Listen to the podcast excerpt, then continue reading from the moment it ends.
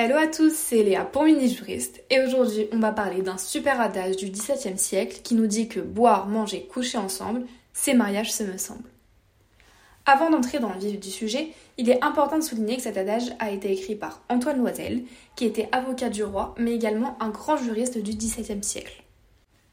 Lorsqu'il a été écrit, il y a quatre siècles maintenant, il soumettait le mariage à une vie commune appelée la communauté de toit, mais également à la communauté de lit qui imposait aux époux d'avoir des relations sexuelles.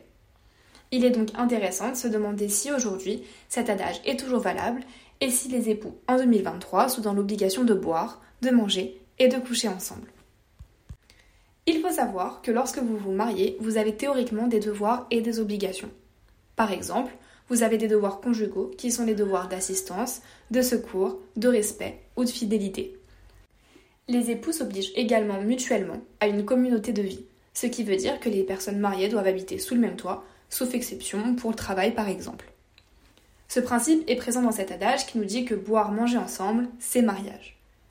Dans la deuxième partie de l'adage, on peut comprendre que coucher ensemble, c'est mariage. Autrement dit, ici il est souligné que lorsqu'on est marié, il faut coucher ensemble. C'est ce qu'on appelle en droit le devoir conjugal des époux.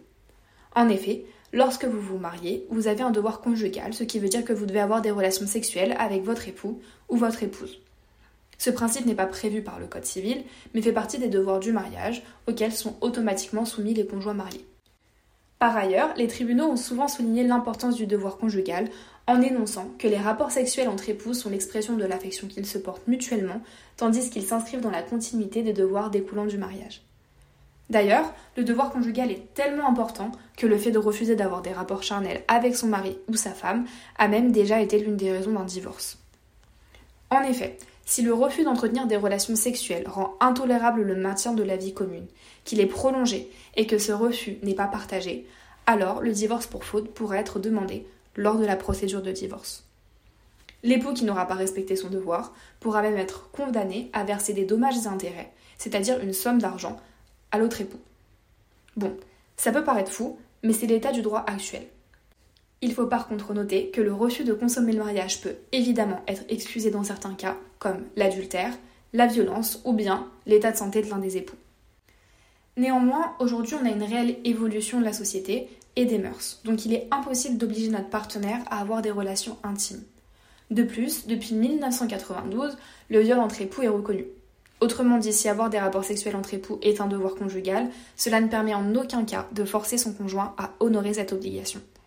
Le devoir conjugal nécessite un consentement à partager une vie sexuelle régulière avec son ou sa conjointe, mais n'est en aucun cas une obligation de satisfaire l'autre à la moindre demande. Les époux ne disposent pas du corps de l'autre. Donc si selon vous le devoir conjugal n'est pas respecté, vous pouvez demander le divorce, mais ne pensez en aucun cas à forcer votre partenaire.